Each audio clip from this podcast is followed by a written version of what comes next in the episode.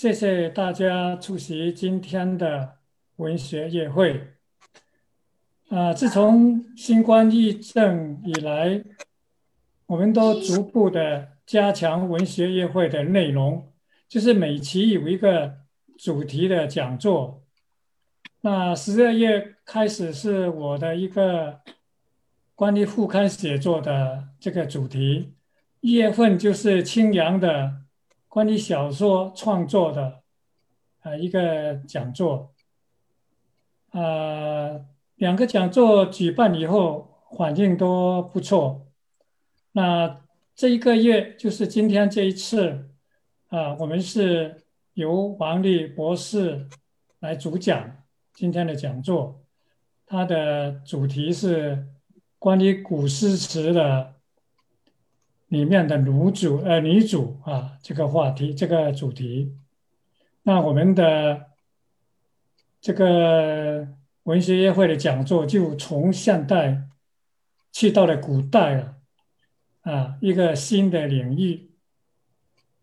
呃，可以顺便预预告一下，三月份的第二个星期六啊，三月中，我们的文学宴会的讲座就会请王健。教授啊，来讲王安石诗的翻译。那这一位是又是一个新的范畴，我们的讲座的内容就开始穿越古今了。那我们期待着将来的讲座会继续的更加的精彩。啊，其他方面呢，嘉华哲学在这一段期间。呃，其他的工作还有我们的嘉华文学的网上的这个出版继续，每个月继续在进行，还有很多会员都有新的作品已经出版的，也有正在进行的，那我们将来都会有不少的新作品会出来了。好的，那我就讲这几句吧。现在我们今天的晚呃晚上的这个讲座主持是梁立芳会长，那现在我就把时间呃交给他，谢谢大家。OK，呀，谢谢啊陈秀全执行会长。那今天我们的讲座的主讲人是王丽博士，王丽博士是啊自由写作者啊，他是我们嘉华作协的成员。他平时呢也非常关注公民的教育，还有认知成长等等。他发表了很多啊作品，差不多有一千篇的那么多啊，非常的多产。他呃今天的呃题目呢就是古诗词中的女主啊，这是来源于他做了几年研究的。啊，成果，他出版了唐代教方考，有英文版跟中文版，还有散文集《最好的时光留给你》，过我想过的日子。他有翻译作品，有啊，清代诗人郑真及中国现代性的崛起，还有。泰戈尔诗集、纪伯伦诗集，还有雅贤回忆录等等，所以他的创作写作是多方面的。那今天呢，他跟我们分享他多年来的研究成果。好，啊，在我们啊讲座，呃呃王王丽博士讲座之前呢，我们来啊。一个拍照吧，啊，好不好？啊，现在请李敏仪跟呃任金生啊两位理事给我们先拍一个照，啊，好不好？我分享嘛。喜欢我还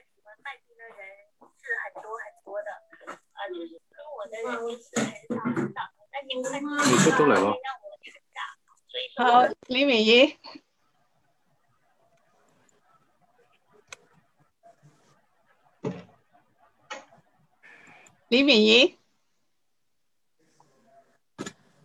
刚才看到他了。还是看不对吧？嗯，要不然这样，我们先开始吧。啊，王丽博士。好的，请开始，等一下我们再呃拍照。好的，谢谢。嗯，呃，那我们就先开始吧。这是我今天的讲座的这个题目。我开始的时候，为了这个 PPT 好放呢，我现在停止一下我的视频，这样就大家比较能看清。那这个题目呢，是我漫画的诗意的，呃，应该是第三个讲座，是讲古诗词中的女主。大家都知道女主什么，就是主要的那个女主人公，对吧？为什么会讲这个话题呢？就像我们讲座介绍中写到的那样，呃，浩瀚的中国古代的诗篇中呢，我们经常能看到一些非常妖娆的女性的身影，这她们这个都是很美的，然后能歌善舞，和诗人呢好像都有很多情缘，可是呢，她们又是一闪而逝，很少呢见到诗人对她们有相思离恨。就是好像喜欢就喜欢了，分开就分开了，缠绵就缠绵了。那他们是谁呢？所以这就是我今天的一个主题。我在这个正式进入之前呢，我大概介绍一下我做这个研究的一个背景状况。我今天讲的呢，其实是我整个硕士和博士期间，呃，六年期间的一个研究的成果。我为什么会做到关于这种？女妓呢，就是，呃，讲的这些，我们可以叫她妓妓女，但是我我喜欢用那个单人一个之那个字，就是会为什么会讲这些人呢？因为呢，最早开始的时候，我其实是想做宋词研究。大家知道宋词，词呢刚开始是可以唱的，那谁唱呢？这就遇到这个问题，那他是谁唱的呢？肯定不是大家闺秀在唱，那就是歌女在唱，就是这些妓女在唱。可是当我去查这些妓女的这种身份的时候呢，发现非常混乱，他们有很多很多的身份的名称。那那你要做历史研究，就要就要查到它的根源，再往前查呢，就查到了唐代。那这样我就开始从唐代做。那之前呢也有，今天我都会做一个历史的介绍。那当我做了五六年研究，拿到了博士学位之后。我们我们知道有一个定律叫一万小时定律，就是你专业做一件事情，全职做一件事情，做五年，一万小时，你就可以成为专业人士，就是专家了。然后我先生就跟我开玩笑，他说：“好，你现在就可以成为妓女的专家。”我说：“对，但是呢，还只是唐代的，呃，但是我并不后悔我花了这么大的心血来做这件事情，因为当我做的时候，我发现。”这个领域几乎是空白，那么人们为什么会忽略这个这个空，就让让它空白了这么多年呢？一个很大的原因就两大原因吧。第一呢，当人们谈到制度的时候，会谈政治制度，就是三省六部制度，没有人会谈这种艺术方面的这样的呃人员啊机构制度。第二呢，就是从那台湾和香港的状况我们不知道，但是一九四九年中国大陆以后呢？我们的文学、历史、艺术分开了，所以像这个领域呢，就有点像三不管。学历史的人呢不会去做，但是呢，学艺术的人呢觉得这个和艺术不是说直接的表演，它属于艺术史。但是艺术史呢是一个其实是个挺困难的事情，因为大家也知道，像很多艺术学校呢，他那个学生都是特招来的，他不是做史学研究来的。那学文学的人呢？又会觉得这个是属于就和文诗词本身好像没有什么关联，所以就会让这个空白呢一直了这么多年。但是呢，为什么我要最后把它搞清楚呢？就像我现在大家屏幕上看到的，我举了列举了三首，呃，从白居易诗中选到的，都在谈谈女妓，他们是，但是他们是哪一种呢？或者他们和白居易是什么关系呢？如果我们不知道这个情况，那你就可能对这个诗的真正的意思呢，就很难完全的了解，甚至呢，就是对白居易这个人呢，可能你都会产生产生误解。你看，绿绿藤阴下铺歌席，黄藕花中泊寄船，这是我们心目中的白居易吗？当然，《琵琶行》大家可能中学都学过，那这个琵琶女的身世是怎么样？那你再看下面一首，菱角。报生黄，菱角是一个歌妓的名字。鼓儿抹琵琶，红绡信手舞，紫绡随以歌，四个歌妓。那白居易究竟过的是什么样的生活？这是他晚年就老年的一首诗。那也许你可能在知道，比如说我们知道文天祥，这是一个民族英雄，可是他养了非常多的歌妓，就是家妓。那我们知道范仲淹，可以说是一个完人，可是他呢也有很多家妓。那如果我们了，就是你不了解这个制度的时候，你看到这些人的时候，你会产生一些，可能一些就是会觉得，哎呀，怎么会是这样的？这是因为我们不了解历史制度，所以对这些东西的了解呢，你首先是对文学会有一些更深的体一些体悟吧。比如说《红楼梦》里面，他那个他们买了那些唱戏的戏子十二名，那究竟是是一种什么关系呢？和他们府里，或者像《金瓶梅》。《金瓶梅》在这部分的描写是非常出色的，说它的完全还原了当时明代的那个市井记的一种状况，所以这是种种情况。那另外往深远一点讲呢，我也想多说两句，就是我们为什么要了解古代文学，要了解古代历史？我听过不止我的一个读者跟我沟通，说说你为什么就是中国古代历史打打杀杀，呃，都是宫斗啊。都是权谋啊，呃，都是皇帝之间的篡位啊，说很血腥。我说那是因为你不了解其他国家的历史，没有一个现代的国家的历史是干净的，就是让我们觉得是清风明月的，没有真正田园牧歌，没有打过仗的，那是哪儿？非洲。可是你看看现在非洲的状况，因为在一个国家的建构中，它离不开战争。那中国到现在，它的这种国家体系这么完善。就是因为它打了几千年的仗。那如果你了解英国历史，了解爱尔兰历史，你知道爱尔兰独立花了多少年吗？八百年，八百年肯定都不是清风明月，肯定是腥风血雨。所以呢，就是我们对历史越了解的多，你对现在才越有一个理解，就为什么非洲会有那么多战争。这个它是有一些有一些直接关联的，因为有一些在国家建构中的东西是不能少的。那还有呢，就是当我们对历史制度了解的越多，你对人性就了解的越多，而且对我们整个文化的这个演变传承就会知道的更多。就像一会儿我会去讲这些这些制度，如果你确实是知道一些之后，那你就会觉得哦，原来我们的文化是是一路在走，一路在变，有的在变好，有的在变坏。那知道了这些之后呢？可能就不会存在无脑黑，也不会存在无脑红了。我们的历史就是历史，我们的文化就是文化，几千来几千年来呢，它就是那样。所以呢，它不是说多么辉煌灿烂，但是也绝对不是说多么多么不堪。这个就是整个人类的一个演变史，整个人类的历史。你看各个国家的文化史，或者它整个的这样政治制度的演变，可能都差不多。那这些呢是题外话。那我说回我的研究，我的研究呢，经过五六年，那我确实是对所有的历史素材的资料呢，可以说竭泽而渔。到了后来呢，凡是我在论文中看到有一些人提到的一些历史材料，如果我没有见过的，多半会是两种原因：一种是他引错了，一种是他造假。那我。这么有信心，是因为我查了相当大量的各种的史料的，就是我能见到的史史书，但是这些史书大概也是很多一般的像这个级别研究的学者都能见到的。但我想说的是，即使我做了这么精细的研究，我也不能保证它一定是百分百的正确，而且我敢保证的是，它一定不是百分之百的正确，因为任何历史研究都有局限性。历史研究呢，就是我们说历史还原呢。我有一个比喻，就是盲人摸象。每一个学者都是在盲，在从他的角度，以他的能力去摸一点点，凑多了，可能这个大象的形象就越来越清晰了。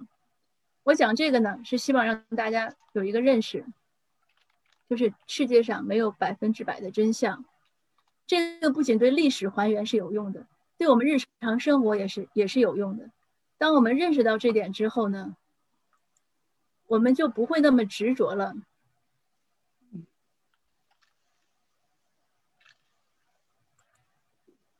当我们认识到之后呢，我们就就不会那么执着，所以呢，就会有一个有一个包容，对这个世界呢就有更多的一个一个理解。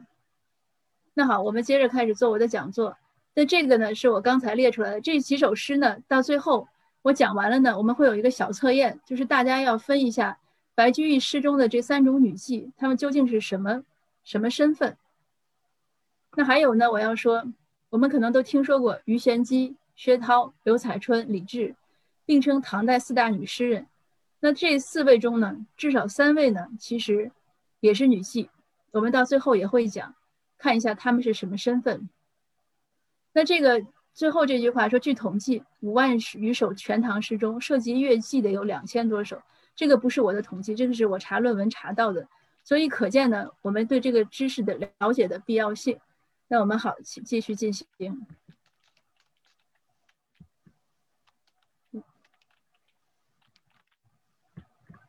好，我们今天的讲座内容呢，我大概会讲四部分。我要先讲一下，我要先讲一下音乐功用的两极性，中国音乐功用的两极性，然后会讲一下乐乐户，然后才会讲乐器的分类，最后呢会讲一下《琵琶行》中琵琶女，我们来分析一下那个诗的这些句子，来理解一下它的这种生活情态。我们先讲中国音乐功用的两极性。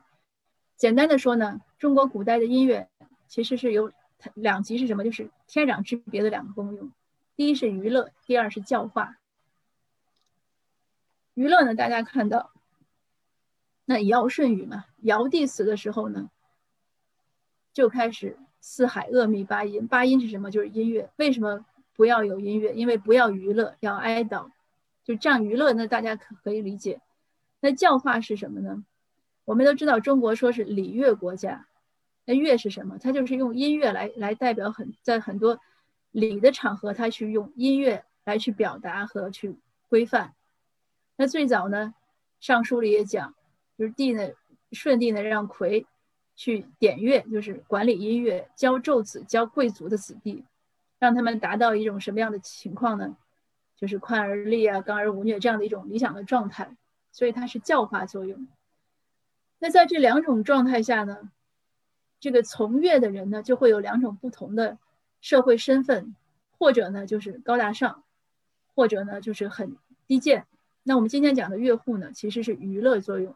当然他们在宫廷也会去演礼乐，但是他们本身的这种呃身份角色呢，是供人娱乐的。乐户呢？乐户是中国古代的一个贱民的阶层，贱户的阶层。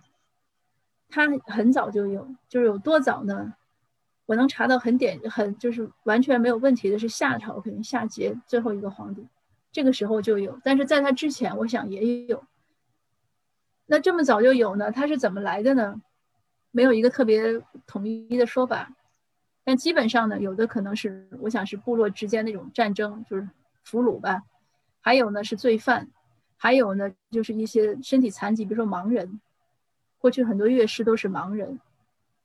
但这个乐户阶层呢，这个贱户阶层，呃，中国的贱户阶层呢有几个，比如说，呃，广东那边有一种叫淡户，就是在渔船上生活，他们据说不能在陆地上生活，他们以打鱼为生。那我们知道有月户，还有像那种就是，呃，比如说像过去我们说，呃，剃头啊。呃，修脚啊，就是这样的，其实也是贱户。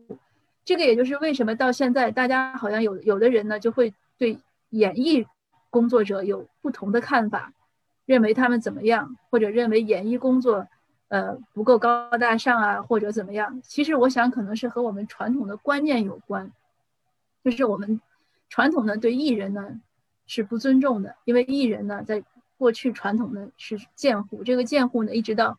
清代雍正的时候，雍正才废除的贱户，但是尽管废除了呢，他像乐户这个阶层，我查过一本呃学术书，它一直持续到一九八零年代，在山西上党地区呢，还有乐户，像几千年来他们普遍的一种状态是什么状态呢？他们是世袭的，而且呢，你不能轻易脱籍，就像一种惩罚一样。你不说我这个我爸爸是岳户，那到我的时候，我想改变身份不可以，因为大家都知道中国的户籍制度呢，那这个几千年来是非常非常牢不可破的，所以他这个管理的是很严的。而且从岳户来说呢，他们的这种思想上其实自己已经有一种呃低人一等的想法。就你想说，从清代雍正就没有了岳户，但是呢，到八零年代，像山西上党，他们做田野调查的时候呢，那些人的思想呢，还是会有会觉得，就是不是怎么说呢？不是把自己当成很平民百姓，他就自己觉得有，他还是会有一些呃低人一等的想法。在古代呢，岳户是不能读书的，更不能科考，他呢也不能与平民通婚。我读过一个故事，在唐代。他们其实和平民是可以混居的，就是你你你在没有说你居住的地方，呃，一定要有一个特别的区域。当然，有些朝代，比如说隋炀帝的时候，他会他会让一些月户啊或者一些公益户啊，就是在一个固定的一个房，就是一个街区里住。但是绝大多数朝代呢是没有，他是可以跟平民同呃混居，比如说邻居可能是月户。那我看到那个故事呢，就是这个月户家庭呢，他们有一个邻居，那个邻居的那个男孩子呢。很喜欢他们家的一个女儿，但是呢，这个女儿他们家呢，不仅就说不接这个橄榄枝，而且他们去告了官府，就是谁谁谁可能是骚扰吧，就是他的他的观念就是这样这样严格。那到了元代的时候呢，对这个岳户和和他也不是平民，应该是官员，有些官员可能如果娶岳户的家里人当妾呢，是处罚的非常严的。所以各个朝代，我们后面会讲各个朝代呢，他对这个乐户的管理呢不一样。像汉代，汉代呢乐户就有一些皇帝呢，其实就是乐户的女儿生的，呃，包括像赵飞燕，赵飞燕不是后来还当了皇后，所以汉代呢是比较轻的。但是到隋到唐代以后，就是乐户的这个日子就一一一代不如一代好过，就是越来越越重。你像明代呀、元代，对他们都有。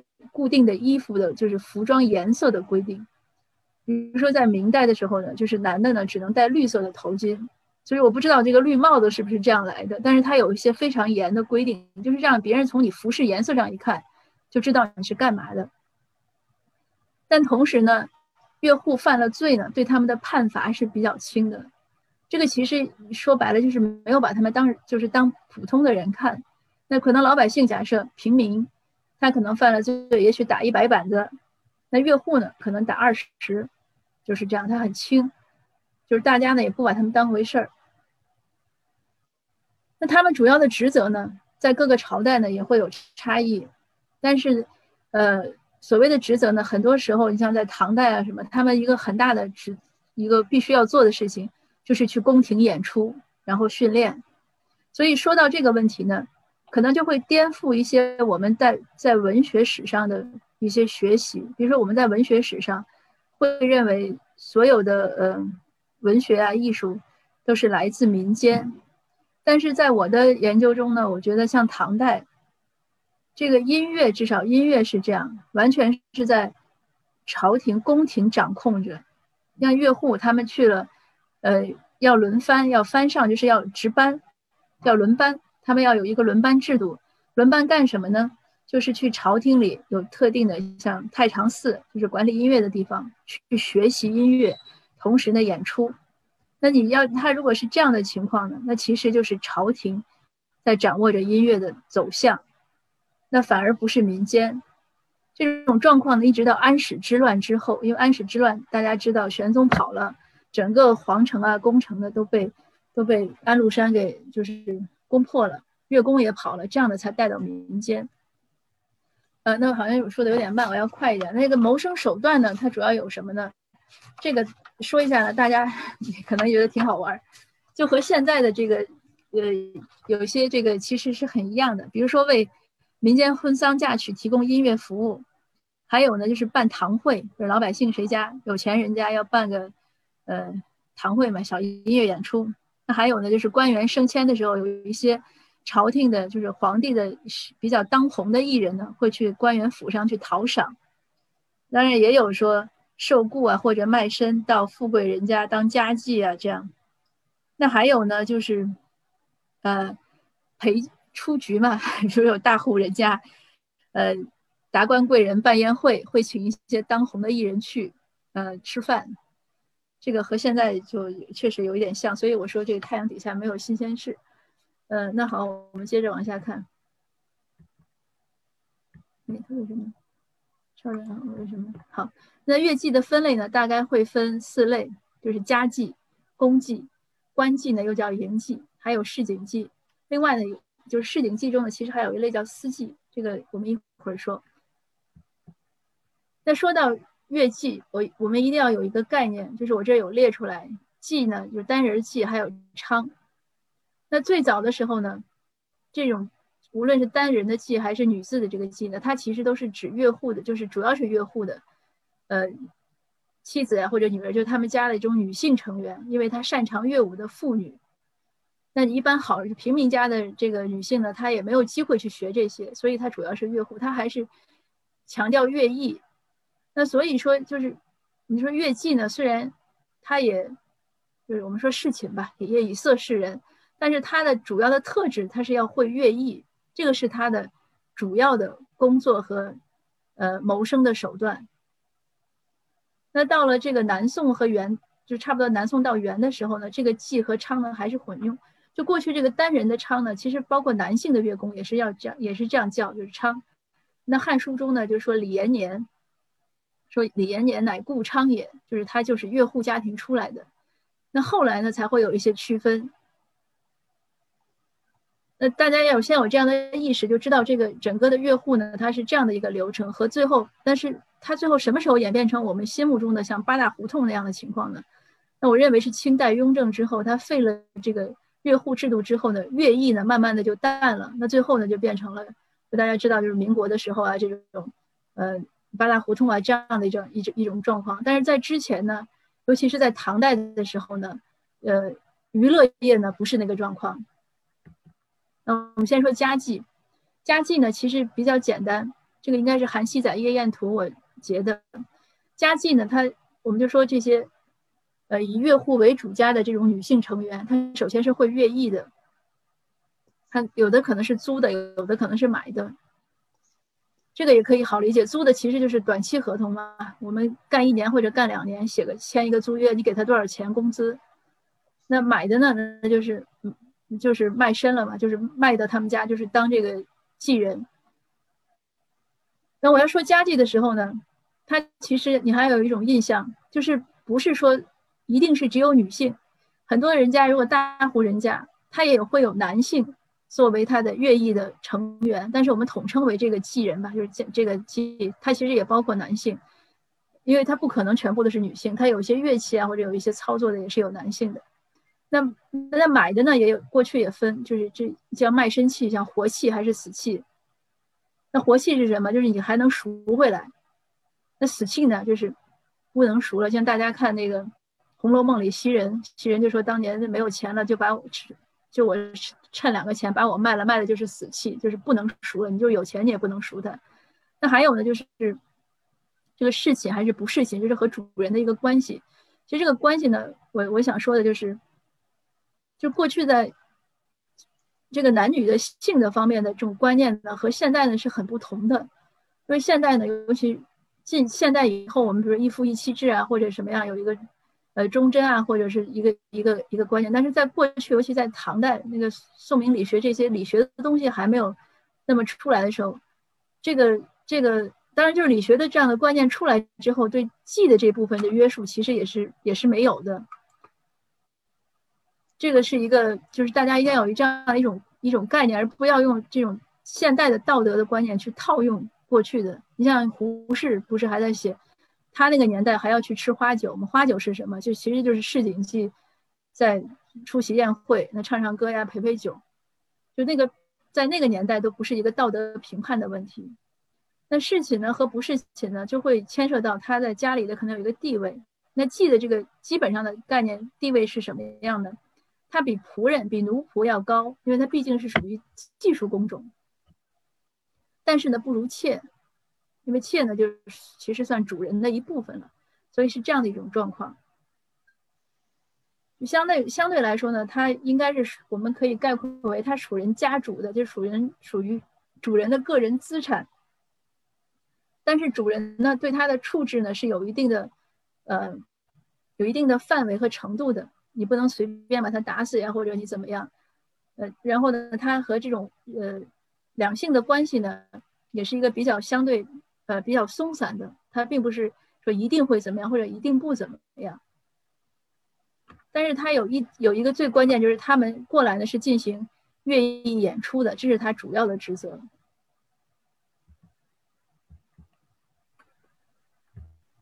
为什么没事？为什么翻译这么困难呢？对不起，啊好，我们现在来看一下公祭。公祭呢就比较复杂，在唐代呢。就有两个朝代的公祭的非常发达，一个是汉代，一个是唐代。尤其在唐代，唐代公祭发达的一个很大，就是一个很大的原因就是皇帝好乐。汉代其实也是这样，这个就是完全是根据皇帝的喜好，因为宫廷就是皇帝的家嘛，他喜欢音乐，他就会发展；他不喜欢，他就不发展。所以呢，他整个这个公祭的这种制度呢，完全是皇帝的一个个人爱好。那他呢就没有一个。从制度上来讲，它就不是有，它就没有一个很强的历史传承。它不是说，呃，像三省六部这样，你怎么这个皇帝有，那个皇帝就没有了？他那他不喜欢了，他就不要了。所以这个也是个很自由的事情。那在唐代呢，功绩特别最发达的时候就是玄宗。玄宗这是为什么会功绩的时候，就整个他功绩的音乐系统特别发达呢？有几个原因，一个是他自己非常有音乐才华。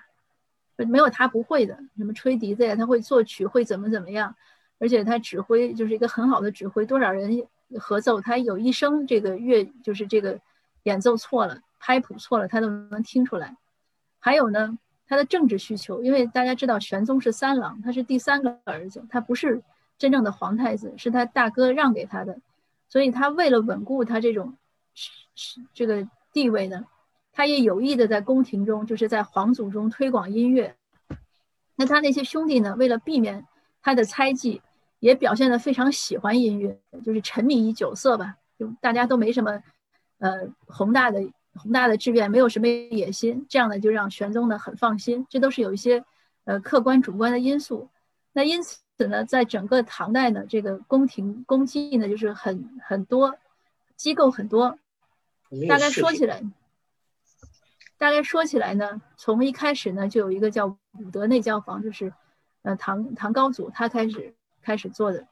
那在唐高祖的时候呢，就是他已经当时唐代刚建国，都穷的没有钱的时候，他就要开始干这些事情。他就是好乐，他恨不得跟老百姓去借衣服，他也要搞文艺演出，就是到这样的程度。那后来呢，大家知道高祖呢，把这个皇位让给了李世民，对不对？所以他就成了太上皇。那在这样的一种政治压力下呢，他就更好乐了，要不然就会有这种权势斗争嘛。那他好乐好色，那他儿子就比较放心，所以这个从一开始唐朝的这种音乐好乐的根基就打下来了。那当然在武则天呀，在高宗啊都有发展。武则天呢也是很喜欢办宴会的一个人。那到了玄宗的时候呢，我们就知道梨园，大家这梨园这个词是非常熟悉的。就为什么会管唐唐玄宗呢？就是说他是戏曲的祖师爷，然后唱戏的人呢都说自己是梨园弟子呢。他的一个可能的原因是这样，因为梨园呢本来是唐玄宗设立的机构，是来发展歌舞的，就是唱歌跳舞。他在发展歌舞的时候呢，他就产生了词。我们说宋词，那其实宋词呢是在唐代就产生的，而且很有可能就是在玄宗手里产生的，就是李白写的《清平调三首》，有可能就是最早的词。我们如果以后讲词的时候呢，可以会再讲讲详细一点。那词呢，到了南宋末期就不再唱了，就从唱的词、曲子词呢变成了案头词。它为什么不再唱了呢？因为它演化成了戏曲。所以大家看那个，尤其像元曲啊一些戏曲。它都是很多词牌名一样的，其实就是这样来的。因为词呢一首一首比较单，那它放在戏曲里呢，也就比较丰富了。所以从这个理由上呢，我想呢，呃，梨园叫就是戏曲演员叫自己梨园弟子是有道理的。那还有一个原因，为什么尊唐玄宗呢？因为唐玄宗呢设立了梨园，他本身呢这些梨园里的人呢是他，就是梨园里的这些乐工是他精挑细选的，所以这些人非常得宠。这些人呢自己就叫自己就是皇帝弟子，就是我是皇帝的弟子，我是皇帝的学生。你想在那个年代，这个 是多么闪亮的一个一个金字招牌呀，对吧？这种是非常亲密的一个关系。嗯，所以梨园呢是一个很特殊的，在唐玄宗一代出现的一个机构。那当然，除了梨园之外，还有教坊，因为教坊一直就有。那教坊呢，在唐代呢，在唐玄宗的时候，主要就是杂技。呃，还有呢，也是变成了戏曲中的一部分。可能一些，比如我们戏曲说唱念做打嘛，还有一些其他的一些东西。但是唱词部分呢，应该是从梨园这样过来的。那还有宫廷呢，有很多女乐，像宜春院呀。云韶院呀，这些，这个女乐机构我们今天就不不怎么讲了。这个女乐机构，但是要有也也有一个历史概念吧，要跟大家说一下。呃，不是说就是所有的有我们怎么讲呢？就是有等级的这些，呃，宫廷里的这些女子，就是嫔妃，她其实呢是内官，她和朝廷的命官呢是相对的。就是她呢，其实也算一种官，是女官，她们是有品级的，就不是说每一个被皇帝招进宫的人都是为了和皇帝呃侍寝生生孩子，不是这样。至少在唐代呢，它不是这样的一种状况。当他作为比如宜春院或者云韶院招进去的时候，就是他也属于技术工种进去的，他是唱歌，他是跳舞的，他有他的，这是他的主要功能，而不是说都是要去侍寝的。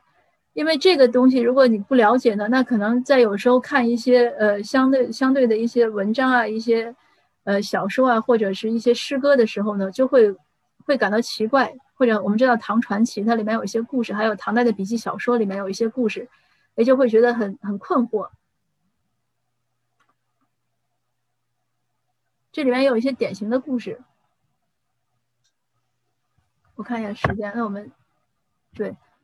我们以后可以再讲，就是最典型的有一个叫有有一个有一个一个人，他呢是一个他本来是个乞丐，他和他爸爸一个女子，他和他爸爸是在街上的要饭的乞丐，因为他很会唱，有一个大将军呢就听到了他声音很好听，就把他招到他们家，然后让他做了妾，之后呢教他音乐，那个因为那个大将军也很会唱，但是呢皇帝呃。我想好像是戴宗，戴宗呢听到了这个消息之后呢，就就要求这个大将军把这个，呃，对张宏，我想应该是戴宗，戴宗听到这个消息之后呢，就要求大将军把这个张，呃，大将军叫韦清，就把这个他这个妾呢，就进贡到宫里了，就到了宜春院里。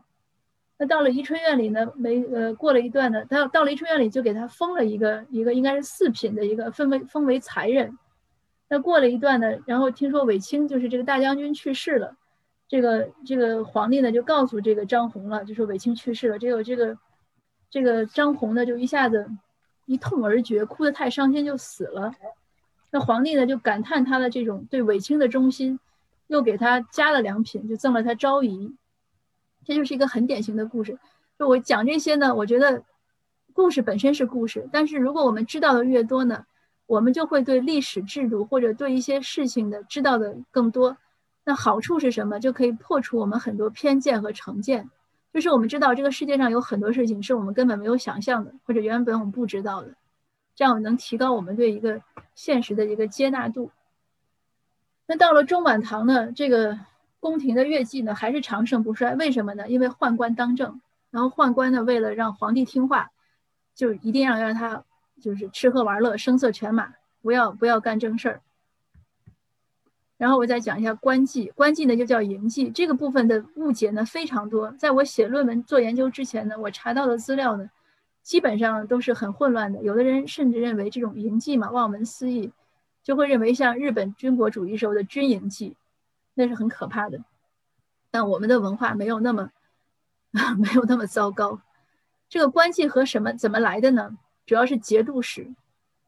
唐代我刚才讲了，中晚唐之后宦官当政，这是唐代非常大的一个政治特点。另外一个政治特点就是节度使，都是从玄宗开始的。但是，就是从玄宗开始，但是节度使不是玄宗设的，是高宗设的。但是从玄玄宗开始，因为安史之乱，他就控制不了整个朝廷失控了，所以节度使呢就是在各地自己自立地盘。那他宫廷什么样呢？那在节度使来说呢，他就有个小朝廷。那他所有宫廷的生活呢，他也希望有，所以呢，他就慢慢的就有了这种官妓。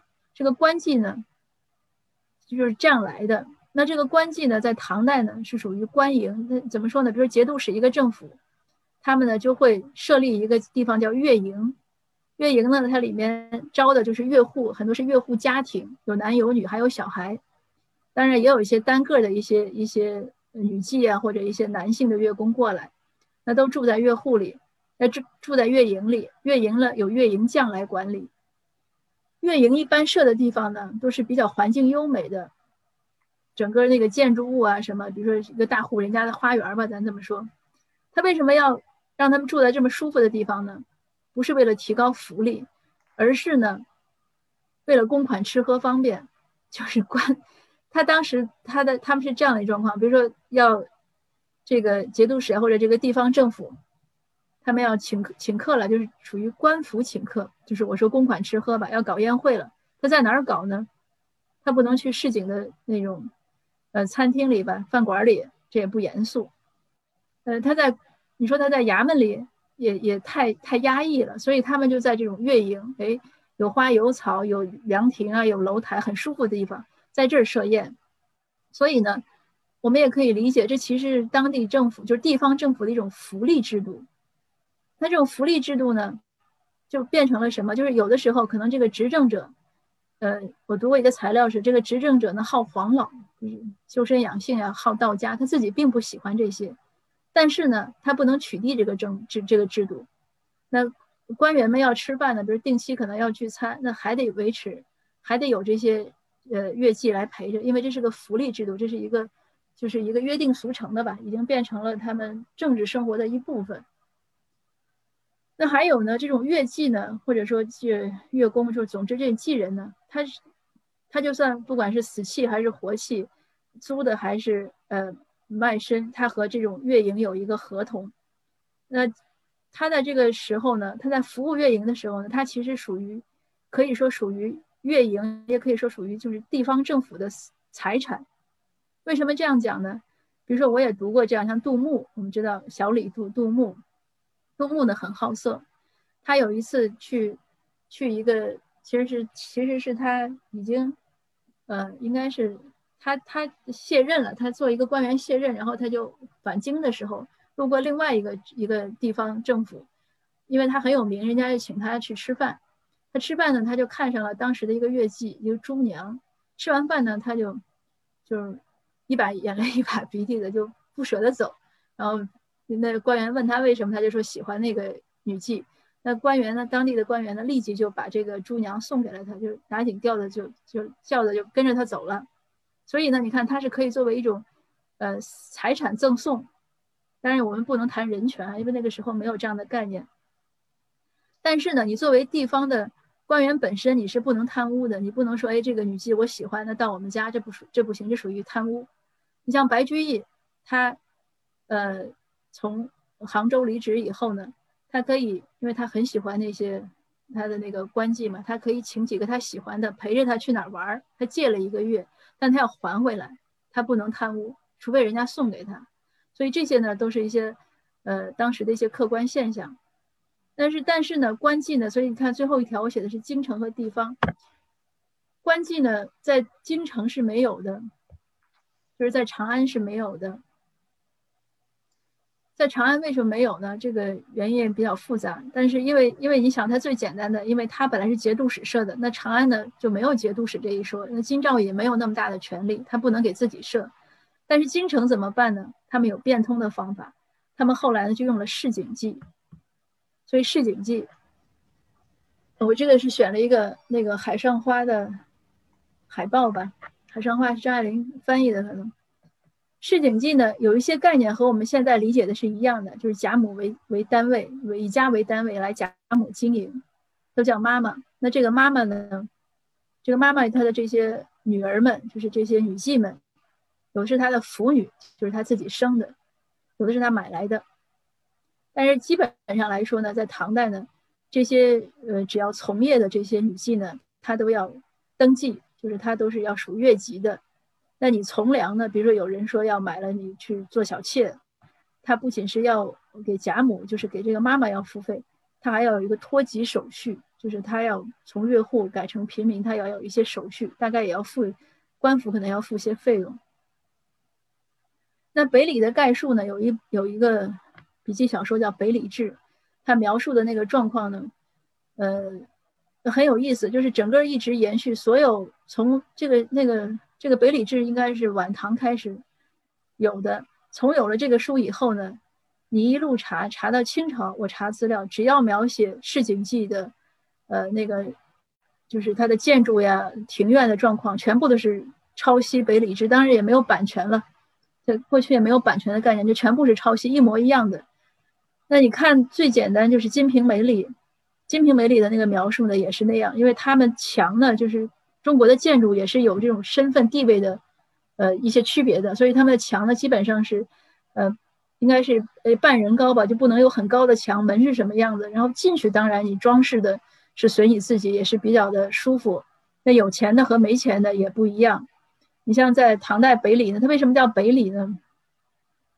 这是在平康坊，就是唐代有很多坊区，就是一块一块的。然后到了晚上，那个坊门是要关的，大家这个知道是吧？那他就是在平康坊，为什么在平康坊呢？我也做了一些研究，也很有意思。因为里面呢有很多，呃，地方办事处，就是现在现在在在中国大陆也是这样，有各个省啊，很多城市呢，在北京都有，呃，驻京办事处。过去呢，平康坊呢就是这个状况，就是很多驻京办事处，然后呢也有很多大户人家，还有呢就是很多寺院。寺院为什么和这个有关呢？因为寺院当时，呃，每个月都要有一些。杂耍啊，演唱的表演像庙会一样，他为什么呢？他是为了吸引人过来听他讲书啊，这样，所以就整个那个地方呢，就有点像娱乐区。那在那在再早之前呢，唐代呢，就是长安呢有好几个这样的娱乐区，但是后来呢都集中在北里。就是我刚才也讲，因为呢长安呢它没有官妓，那它没有官妓呢，它后来就也跟皇帝提出来，但是我们没有这种就是这个这个系统。那现他们一般，呃，就说长安的市政府，他们请客怎么办呢？以前呢，他们都是请教坊妓。那教坊呢，大家我刚才有讲，属于宫廷，对吧？他请教坊妓呢，他就说又贵，态度又不好，因为那教坊那个乐乐伎呢，都是经常在皇帝面前表演的，那他才不会踩那些官员呢，所以呢，又贵，态度又不好。后来呢？嗯，金兆尹刘西楚呢，就就上奏说，请允许我们自己那个请，就是请市井妓，这样呢就会市井妓呢就就服务于这种长安呃市政府的宴饮工作。他为了可能我想是为了为了管理方便，慢慢的就他把娱乐区呢就集中在北里，让这样他们有很多规矩，比如说那个那些市井妓呢是不能随便离开这个地方的，如果离开呢，他要有字条，呃，就是要有一些手续。嗯嗯，这样这里面有很多细节了，我们今天也不讲了。但总之大家知道这样的一种状况，就是他出局呢，不能说他想走就走，那要付贾母钱，还要有一些必要的手续，他才能出去。那长安的市井记呢，呃，和举子就是那些考生，那些呃参加科举的考生呢，有很密切的关系，所以大家在很多呃唐诗中呢，都能看到描写。呃，平康坊的那种，尤其像白居易也写过一首诗，就是回忆他们当年在长安，呃，复习啊、科考的时候的那种和这些，呃，画这些女妓们的幸福生活。还有一些人也有这样的诗，他会写。而且呢，在长安的时候呢，我还读过一本，也是一个博士论文，他专门论述的就是，呃，参加完科考之后呢，有很多很多宴会，这些宴会呢，他其实都是会请。女妓出出席，呃，那这些女妓呢，不同的宴会呢，它有不同的这种要请的一些规格啊、数量啊，也有些讲究，呃，所以很有意思。那市井记呢，出关时就是我刚才讲，在唐代呢，他要为呃长安的这个市政府的宴饮呢提供乐艺服务，这是在唐代。那提供乐艺服务呢，它是收费的，当然费用呢可能是官府定，可是呢到了宋代就不一样，所以我后面会讲一下宋元明清的差异就比较大，所以我们可以理解像。呃，唐代呢，我刚才有讲官妓呢，就是属于呃节度使的，就属于地方政府的，就是官养，那就是政府养着的。那到了宋代呢，就变成了官营，就是他还是有官妓，他地方政府呢还有这些，但是呢，他已经要求这些呃乐妓去做一些经营活动，比如说卖酒啦，或者是。呃，官府会把他们出租出去参加，就是租给那些婚丧嫁娶的这些仪式啊，会有这样有些经营活动。那到了元代和明代呢，官妓呢就没有了，可是呢，他们就变成了官营市井妓，就是你像我刚才讲《新呃金瓶梅》里面，那市井妓呢，就是政府要有活动，市井妓必须要出席，而且是免费的。那像明代的时候呢，那个。政府还办了很多，就是那是真正的妓院了，就是他也没有什么乐艺了，就是真正的很多色情的一些场所，政府办的，所以可以说到元代和明代呢，这个乐艺呢已经是凋零很多了。所以我那本书呢，我我自己的专著呢叫《唐代教坊考》，主要的标主标题呢其实是欢愉的巅峰，因为我觉得整个这个娱乐业的。在中国古代最发达的时候应该是唐代，后面就开始走下坡路。因为娱乐呢，其实不是说现在的娱乐，它也有很多艺术性。那在唐代呢，确实是比较高。那司妓是什么呢？司妓呢，其实也是市井妓的一种，但是它就是没有登记越级身份。我们说司科的，就是他自己接接接生意。那相应的呢，他可能乐意呢也就没有那么没有那么强。那这说到市井记呢，我还想补充一点呢，就是还是这个观念的问题。我在读资料的时候呢，也看到一点，就是有一个市井记的家里，他有买了很多女儿，但他有自己生的女儿。那他这个自己生的女儿呢，就不想再继续这个行当，就跟他妈妈说：“说妈妈有那么多买了那么多女儿，你何必还让我来从业呢？”那他妈妈呢就说：“乐艺不可废。”就是当我看到这几个字的时候呢，我确实是感到非常的震惊。我们因为在在我们的角度呢是 完全不能理解这一点的，可是那个是当时的一种历史状况，一种现实状况，就是那个历史时期的一个状况。他们对自己的身份呀，对自己的这种艺术啊，对这个呃技能吧，对这种很多事情的看法呢，或者我们认为命运啊，这是。就说到说到底就是三观呢，和我们现在就是完全不同的。那我们现在来看一下琵琶女。那讲了这些呢，我现在再讲一下琵琶女呢，就会讲到唐代的这种，呃，我们刚才说宫妓是那样，市井妓是这样，但是到了中唐白居易的时候呢，呃，市井妓呢已经开始有一些出色的市井妓呢开始在宫廷服务了。我们就看一下琵琶女这个。在讲之前呢，呃，我先我先讲吧，讲完了我们再再来听吟诵。我选了一段，就是琵琶女呢跟白居易讲自己的身世。她说自言本是京城女，她本来在长安，家在蛤蟆陵下住。所以为什么是在蛤蟆陵呢？因为蛤蟆陵呢当时呢也是长安的一个娱乐区。那我查了一下资料呢，就是在这首诗写了差不多五十年之后形成的北里，就是我刚才说平康坊，就是所有的呃乐乐。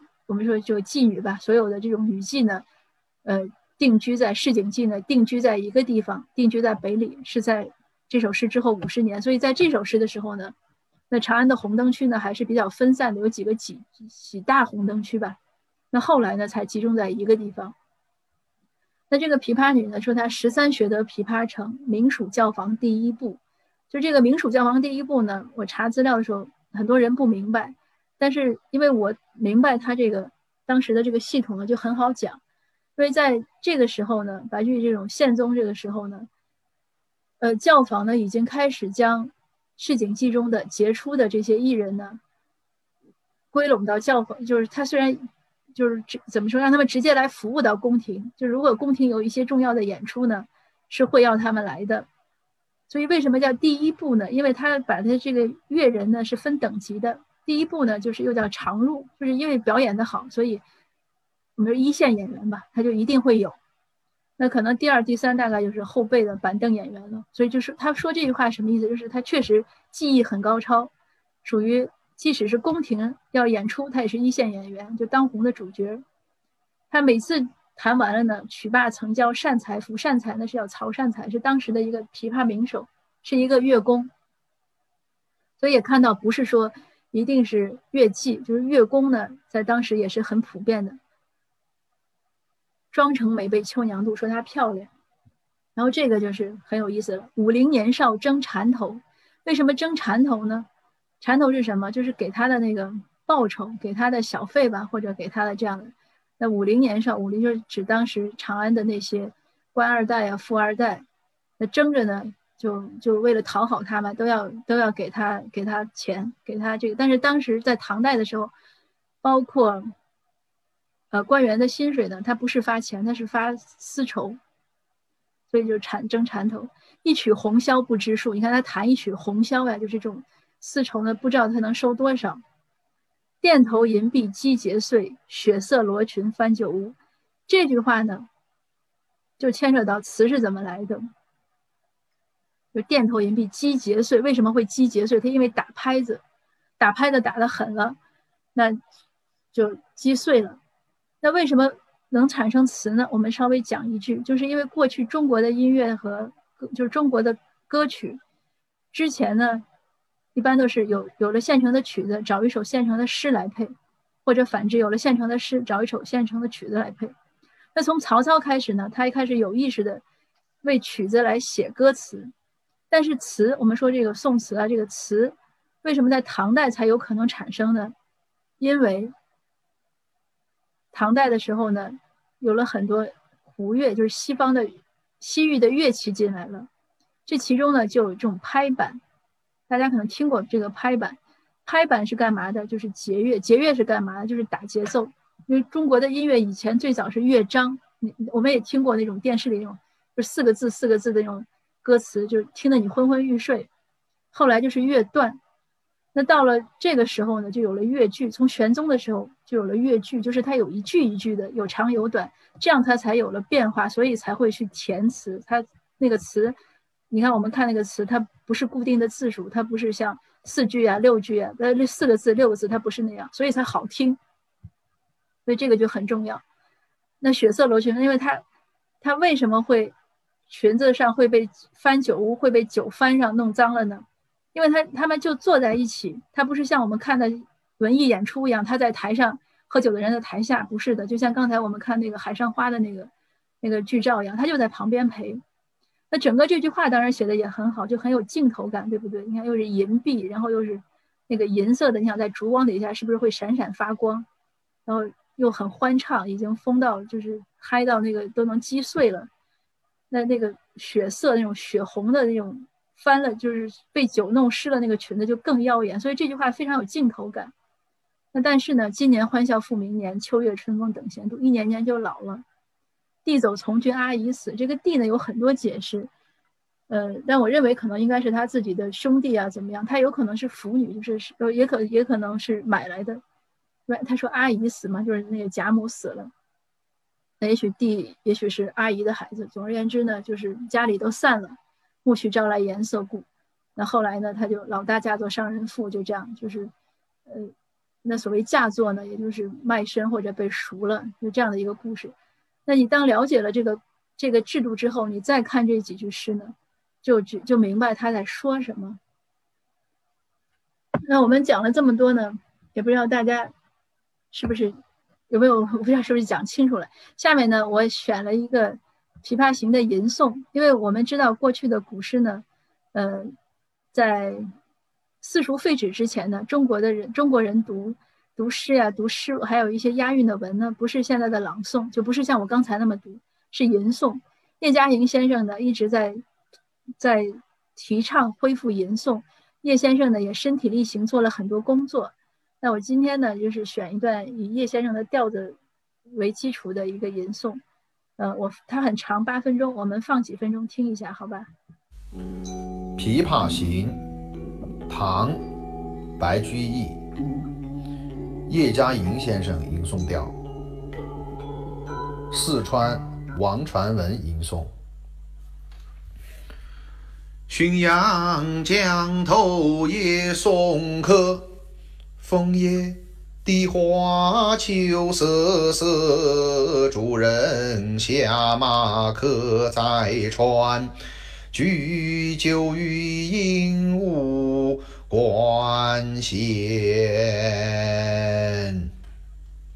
醉不成还残江边。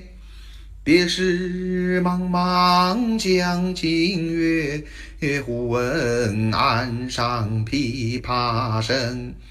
主人忘归客不发。寻声暗问弹者谁？琵琶。声听欲语一船相近要相见。添酒会灯重开宴。千呼万唤始出来，又抱那琵琶半遮面，转轴拨弦三两声。渭城曲调先有情，纤纤燕意声声思。思诉那平生的不得志，低眉信手续续弹，说尽心中无限事。情浓满面莫复调，初为那霓裳后路遥。大弦嘈嘈如急雨，小弦切切如私语。嘈嘈切切错杂弹，大珠。小珠落玉盘，间关莺语花的花，有眼里泉流冰下来，冰泉冷涩显凝绝。宁觉不同声暂歇，别有忧愁暗恨生。此时无声胜有声。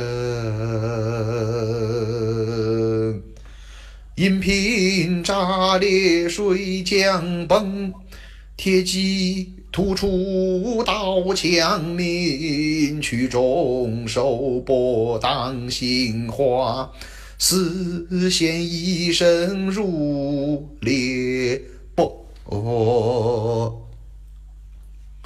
东船西舫悄无言，唯见那江心秋月薄，沉吟放拨茶涧中。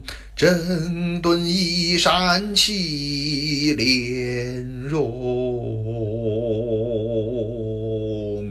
自言本是京城女，家在那蛤蟆岭下住十三学的琵琶城，名书教坊第一不去把曾教山财富，装成那美杯秋娘渡啊，武陵少年争缠头，一曲红绡不知数。点头饮笔几节碎。血色那罗裙泛酒，今年欢笑复明年。秋月春风等闲度。地走从军阿依斯，暮去朝来颜色故啊门前能落鞍马戏，老大家坐上人夫，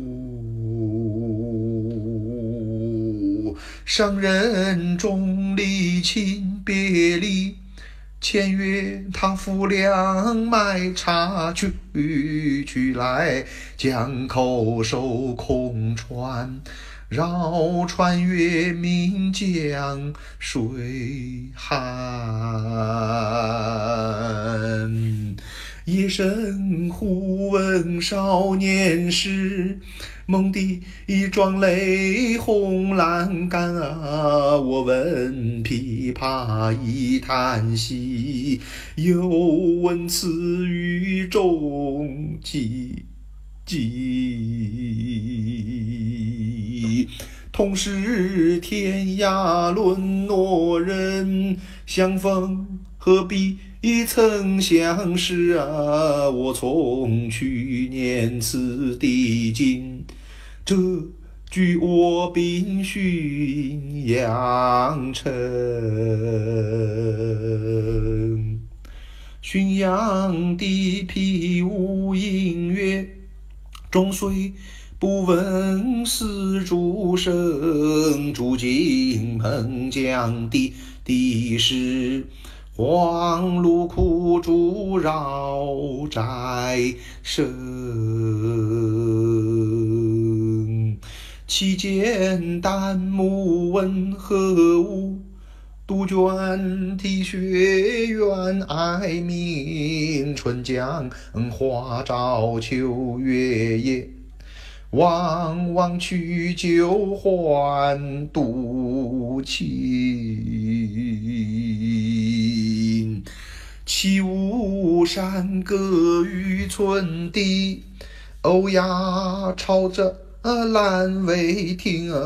今夜闻君琵琶声，如听仙乐儿暂明。莫辞耕作弹一曲。为君那翻作那琵琶行儿，感我此言良久里，却作出仙仙传记。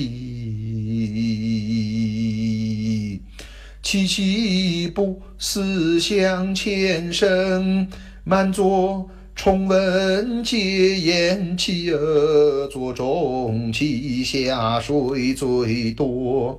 江中司马青山江州司马青山寺。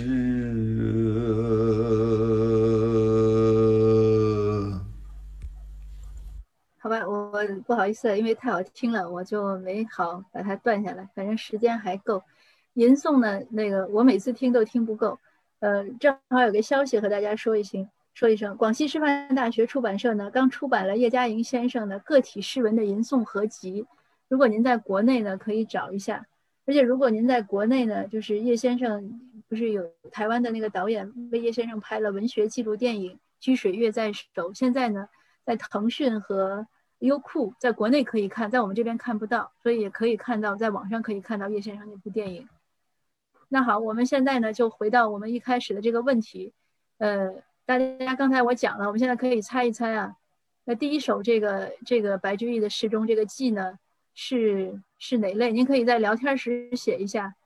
呃，对我刚才看到这个一会儿再说这个日本歌舞伎，呃，可以在聊天时写一下。我们有一分钟的抢答时间，答对了呢，呃，我会有奖励啊。如果在大温地区呢，可以一起喝咖啡，或者我送一本您我的书。呃，但是可以大家猜一猜，如果在其他地方呢，嗯，再想其他办法来奖励。想一下，第一首第一首诗，这个“绿藤荫下铺歌席，红藕花中泊妓船”，这个“妓”呢，有可能是哪一种“妓”？有没有人写呢？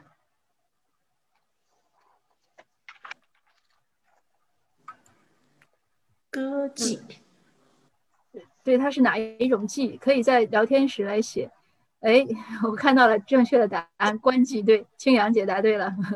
呃，我们奖励这个后后面对象官妓，这个是官妓，就是因为他这个是很明显的这种西湖留别嘛。其实刚才我也有讲，他结束了杭州任期的时候呢，他最后还借了那个官妓呢出去玩了一个月，后来还回来的。对，对，答案。等一下，为什么老被卡住了啊？所以关机。那第二个琵，这个这个不用抢答了。这个我们刚才已经说了，琵琶女属于什么季？大家知道对吧？市井记。那第三个呢？这个还可以继续抢答一下。谁要问一下？这个第三个答案其实更容易了。有没有人说？家家记。谁写下来？有没有人写答案在聊天区？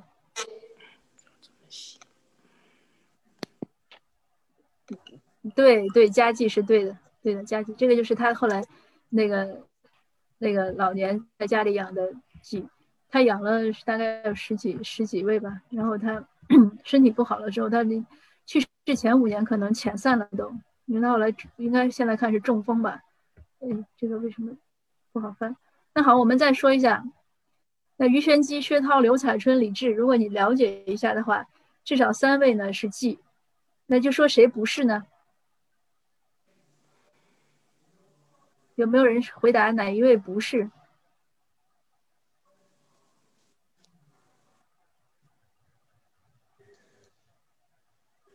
勇敢的猜吧，猜不猜错了有没有？没有。呃，这个答案好像还不对，还可以，谁再猜一下？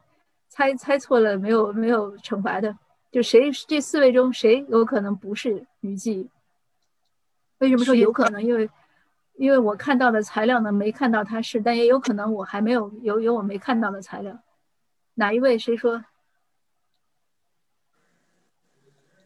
对，李智，李智有可能不是。那那这个这个林林女士应该是女士吧？您一一会儿联系我，我们就做奖励。那说一下于玄机、薛涛和刘彩春，这个我也还有一点时间，我来讲一下。鱼玄机呢？因为我刚才陈会长讲，下下一个讲座是王健教授来讲。王健教授的博士论文呢，就是写鱼玄机的。那博士还是硕士论文？因为我是有一次采访他的时候跟他聊过，他的一个论文就是写鱼玄机的。那我们俩也讨论过，因为鱼鱼玄机呢，他是出生于，他是原来是市井妓。那我们讨论过鱼玄机究竟是呃贾母的夫女，是亲生的女儿还是买来的？我呢认为是妈妈自己生的，但是。王健教授好像是相反的意见。那不管怎么说，于玄机的身世呢也比较坎坷。他呢从市井记呢，呃，嫁给了一个人做妾，但是没有多久呢又被遗弃了。遗弃之后呢，就是分手了吧？应该其实应该遗弃了。她就他就出家到了当了女道士。其实，在女道士的时候呢，她其实是做司机。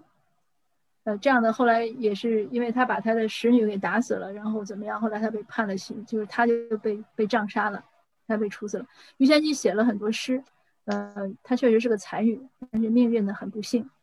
薛涛呢和刘彩春呢都是官妓，薛涛和他刘彩春，刘彩春就是乐户出身。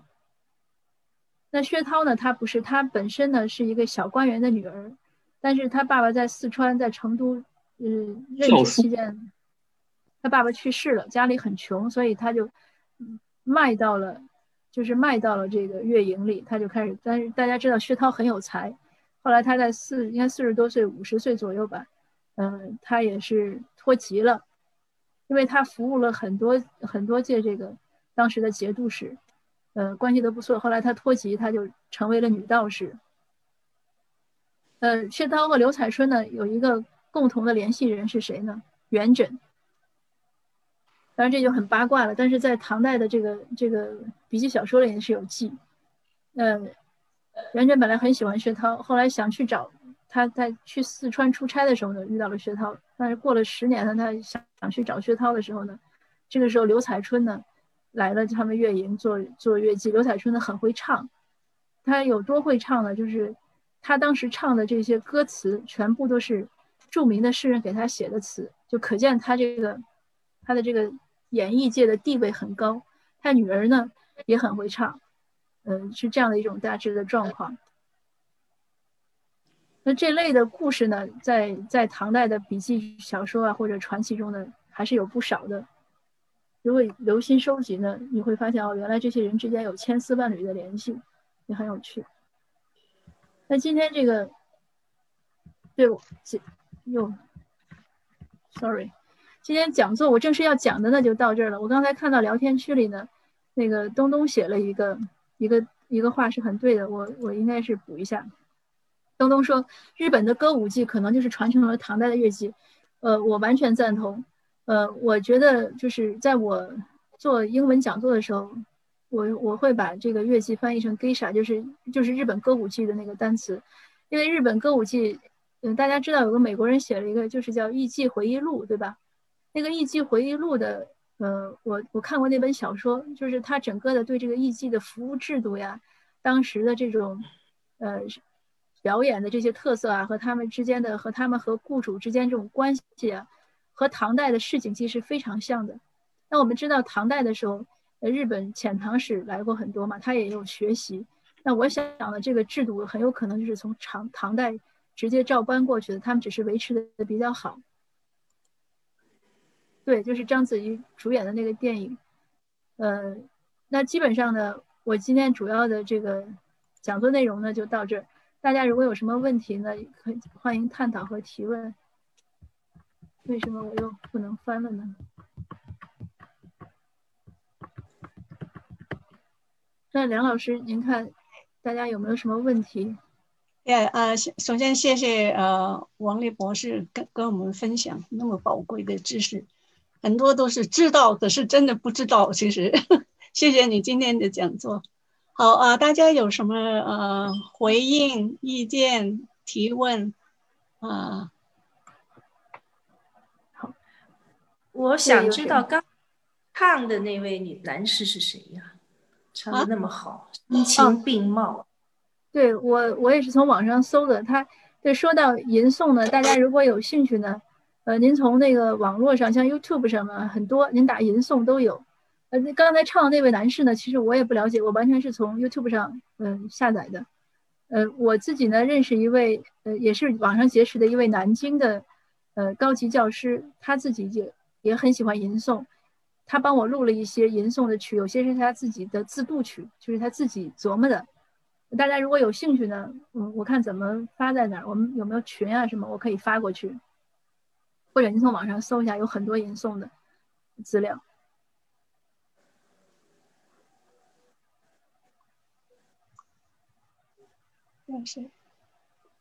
非常喜欢那吟诵的味道，我想起叶嘉莹教授以前的吟诵，他讲课的时候，有的有，尤其中间再加上一个字，然后怎么一，他转成回合，更让人觉得那种特别有意味。